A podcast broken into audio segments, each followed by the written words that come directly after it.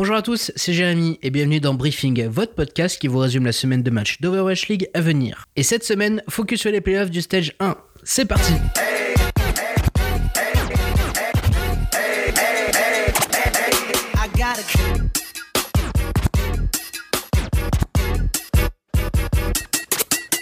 Mais avant de commencer notre analyse du tableau des rencontres des premières playoffs, revenons sur l'annonce faite par Nate Nanzer, commissaire de l'Overwatch League, où il nous partage via son compte Twitter que d'ici 2020, les matchs se délocaliseront dans l'ensemble des villes représentées par les équipes de la Ligue. C'est la vision initiale que le gérant de la Ligue e-sportive de Blizzard voulait atteindre, créer des événements locaux à résonance internationale. Nous n'avons pas plus de détails pour le moment sur l'organisation de cette annonce qui a ravi les fans du monde entier. En tout cas, j'espère que vous êtes hypés pour recevoir les matchs dans notre belle capitale. Évidemment, dès que nous aurons plus d'informations, nous vous dirons tout dans le briefing.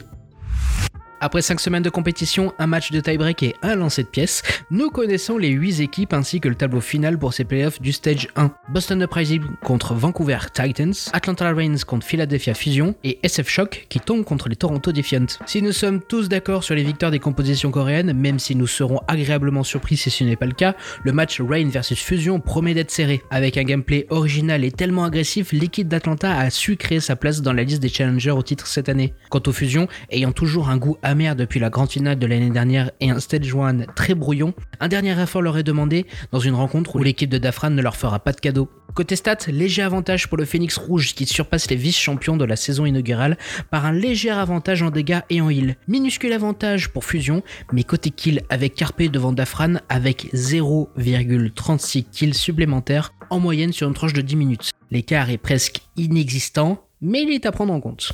Alors, est-ce que ce sera l'expérience des grands rendez-vous ou la fougue des débuts qui fera la différence? Nous le saurons samedi à 1h du matin.